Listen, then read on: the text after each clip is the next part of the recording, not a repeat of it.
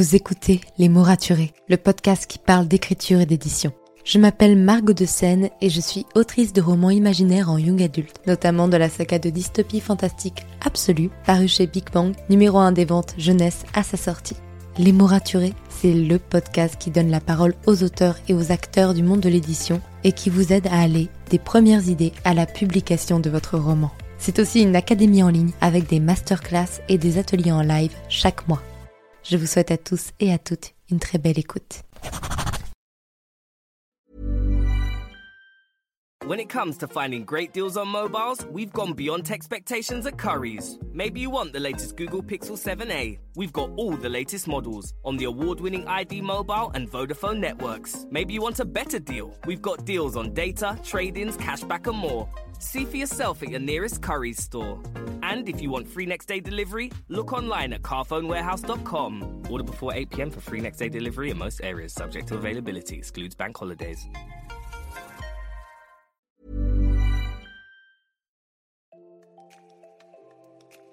Vous écoutez Les mots raturés, le podcast qui parle d'écriture et d'édition. Je m'appelle Margot de Seine et je suis autrice de romans imaginaires en young adulte. Bienvenue dans la saison 6 du podcast. Au programme, un épisode par jour durant ce mois de janvier pour attendre ensemble la sortie du tome 1 d'Absolu l'immobilisé, mon premier roman à paraître chez Big Bang. Alors n'oubliez pas de vous abonner pour ne manquer aucun épisode. Bonne écoute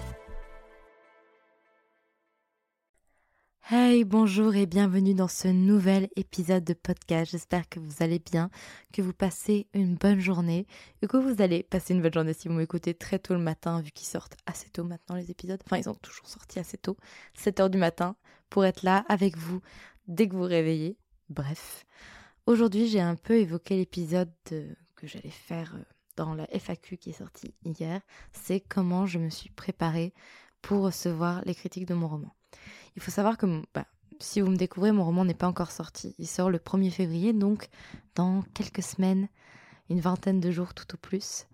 Et euh, c'est très stressant et angoissant parce que en ce moment, bah, ma maison d'édition, elle fait bien son taf puisqu'elle a envoyé mon roman en librairie avec des versions non corrigées et euh, chez des influenceurs donc booktalkers, bookstagrammeurs, booktubers, qui lisent mon roman en avant-première, parfois et souvent avec la version non corrigée, parfois avec une version finale, et qui vont en faire un avis. Et c'est tellement important cette étape, c'est crucial, parce que les libraires, il faut qu'ils apprécient le roman. Parce que s'ils apprécient le roman, ils vont le recommander à leurs clients et vont savoir trouver à quel lecteur le conseiller, à partir de quel âge, quel type euh, de lecteur, donc euh, si c'est quelqu'un qui aime bien la science-fiction. Bref, en fait, ils vont être là pour vendre le roman à la fin, et donc c'est super important que les libraires apprécient. Et pareil pour les influenceurs. Aujourd'hui, le poids euh, de Booktube, de BookTok, de Bookstagram dans la vente des livres, il est énorme. Et une belle photo avec un avis incroyable, c'est important. Vraiment, en termes communication et marketing, c'est essentiel pour aider à la promotion du roman, notamment pour aider à booster les préventes. Et je vous en ai déjà parlé dans un épisode précédent, mais les préventes, c'est méga important parce que ça donne comme signal le fait que le livre va bien se vendre et donc ça donne envie aux libraires et aux grandes enseignes de le mettre en avant. Donc c'est essentiel. Et euh, c'est vrai que bah, du coup, c'est assez stressant quand on est auteur et qu'on voit un influenceur qui a même 1000 abonnés, qui en a 10 000, qui en a 20 000, qui en a parfois 100 000, commencer à lire votre roman et dire Ah, je démarre euh, la lecture de Absolu les mobilisés, euh, voilà de quoi ça parle, je démarre ce soir. Et puis qui ne remet pas de story juste après, et là tu te dis Bon sang, bon sang, est-ce qu'il aime bien? est-ce qu'il aime Et est-ce qu'il aime suffisamment pour laisser un bel avis? Est-ce qu'il va faire une jolie photo? Et ça commence à partir en angoisse, hein, très clairement.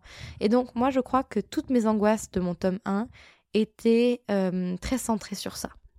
Parce qu'après, au niveau des lecteurs, je me dis chaque lecteur se fait son propre avis de façon personnelle. Alors certes, il y a toujours euh, du, euh, de la recommandation aux amis et tout, mais après, un lecteur qui aime pas, ça arrive et c'est normal. Un influenceur de plusieurs milliers d'abonnés qui n'aime pas et qui va en parler sur ses réseaux sociaux, ça fait mal. Ça fait très très mal. Parce que en plus de savoir que quelqu'un n'a pas aimé, ce qui est dommage même si ça arrive, bah, malgré tout, ça influence d'autres personnes à ne pas le lire et à ne pas l'acheter. Donc c'est vrai que c'était très angoissant pour moi. Et euh, j'étais, très mal. J'étais très mal lors des premiers envois, surtout que beaucoup de personnes l'ont reçu durant le même week-end. Et donc moi j'étais en PLS. Ma famille me récupérait à la petite cuillère en me disant Mon Dieu, mais s'ils aiment pas, qu'est-ce que je fais s'ils aiment pas? Genre, qu'est-ce qui va se passer? Et j'étais partie en boucle à me dire qu'ils allaient pas aimer, qu'ils allaient détester, que ça allait pas bien se passer, que j'allais avoir des mauvaises notes et tout. Je regardais Goodreads tous les jours et ça m'arrive encore d'ailleurs de regarder Goodreads, d'aller voir sur Booknote s'il n'y a pas eu de nouveaux avis. De, enfin, c'est vraiment c'est un cycle infernal, c'est très angoissant. Et je me suis un peu calmée parce que j'ai eu la chance d'avoir de très bons retours. Et euh, je dis bien la chance parce que vraiment c'est un soulagement et je dois avouer que du coup, ça m'a enlevé un poids, une charge mentale qui était énorme d'avoir mes premiers bons retours, d'avoir trois avis euh, à la fin du mois de décembre de personnes qui me disent Bah voilà, j'ai passé un super moment, j'ai adoré, merci, c'était trop bien. Et c'était tellement rassurant pour moi en fait de lire ça que du coup, pour le reste, ça m'a beaucoup rassuré. Alors bien sûr, j'ai le stress à chaque fois qu'un nouveau influenceur, une nouvelle influenceuse ou qu'un nouveau libraire démarre absolu. Mais déjà, ça va mieux parce que depuis, j'ai reçu quelques bonnes critiques qui, en fait, m'ont beaucoup rassurée. D'ailleurs, pour vous dire à quel point je me sens rassurée, j'ai une... Je crois que c'est une influenceuse. Bref, j'ai une personne qui a reçu une version non corrigée de mon roman, qui l'a ajouté sur Goodreads, et qui a fait une fausse manip puisqu'elle a mis une étoile tout en m'ayant envoyé un message euh, quelques heures avant me disant qu'elle avait adoré. Et au départ, j'ai pas vu que c'était cette personne qui m'avait mis une étoile.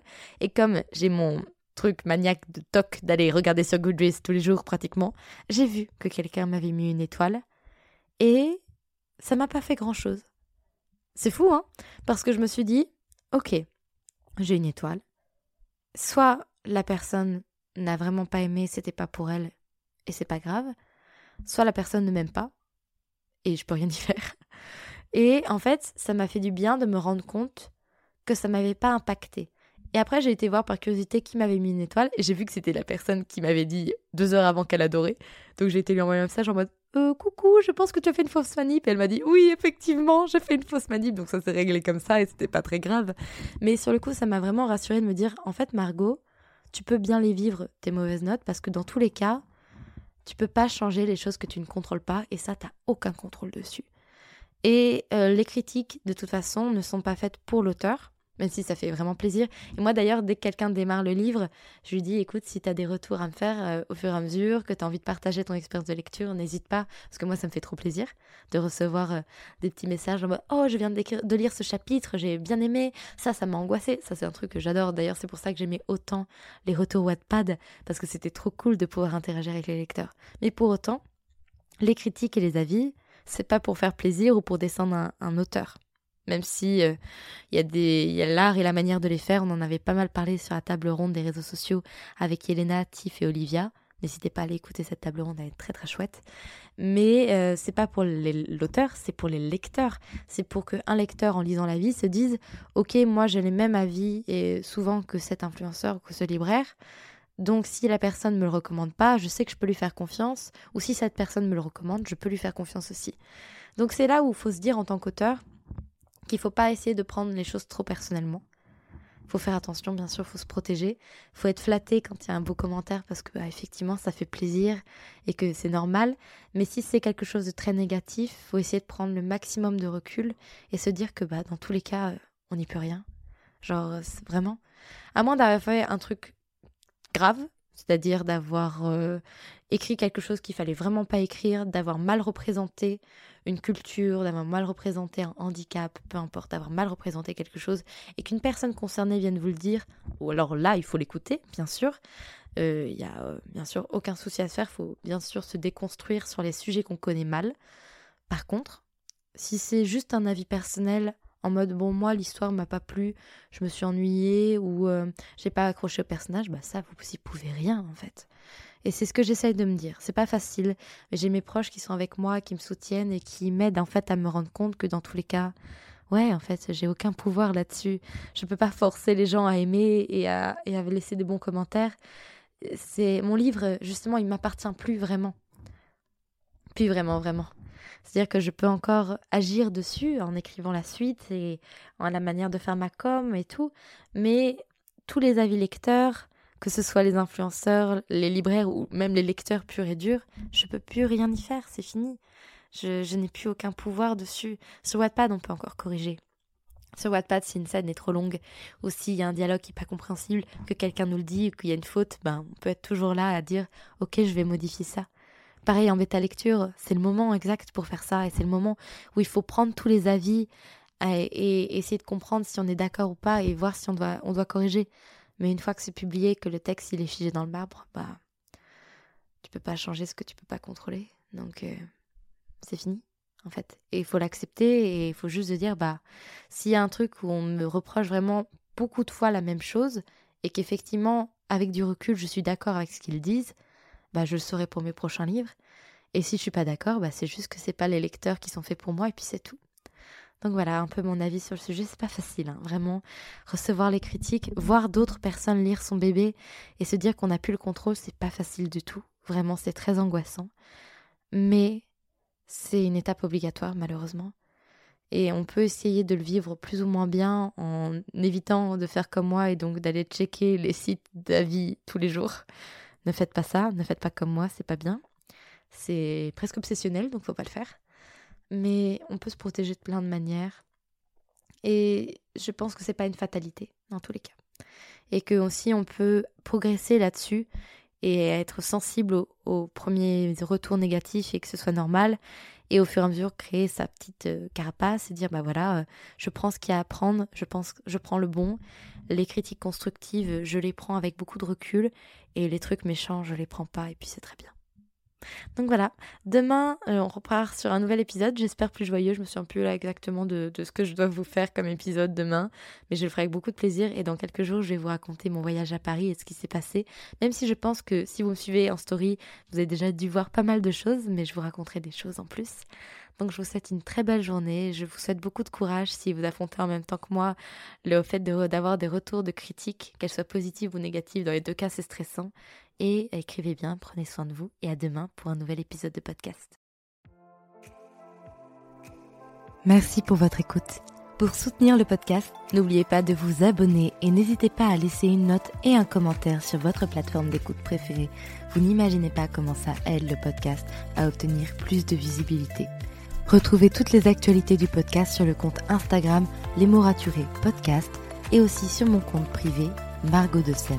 En attendant, écrivez bien, prenez soin de vous et à bientôt pour un nouvel épisode.